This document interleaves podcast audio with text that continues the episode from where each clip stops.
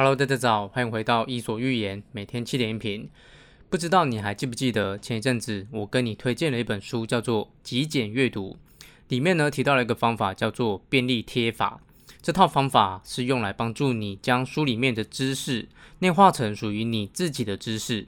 我们在看书的时候会面临一个很大的问题，就是常常看完书，但是却不知道在哪里可以用得上。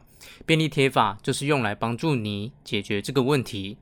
如果你已经忘记什么是便利贴法了，我简单的重新提一下。便利贴法一共有三个步骤：第一，用自己的话重述资讯；第二，描述自己的相关经验；第三，我的应用。有一句话绝对是真理，那就是一个东西，如果你没有用过，它就不属于你。而你会发现，便利贴法它的目的就是让你去用某个知识，用过之后呢，它就变成属于你自己的东西了。那么回到一开始的问题，为什么极简阅读这本书所说的便利贴法有用呢？首先，第一个步骤，用自己的话重述资讯。这个步骤是叫你要用自己的方式来理解作者所说的某个知识。第二个步骤，描述自己的相关经验。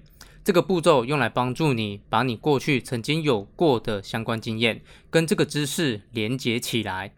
而第三个步骤，我的应用，目的在于让你在未来的生活中加入这个知识的应用，让你将这个知识变成真正属于自己的东西。上面这三个步骤啊，就是用来帮助你把原本你感到陌生的某个知识内化成属于自己的知识。如果你还没看过《极简阅读》这本书，我再次推荐给你。好，以上就今天的内容，希望对你有启发。如果你觉得对你有帮助，请帮我分享给你的朋友，邀请他加入我的 LINE。谢谢你，我们明天早上七点见喽。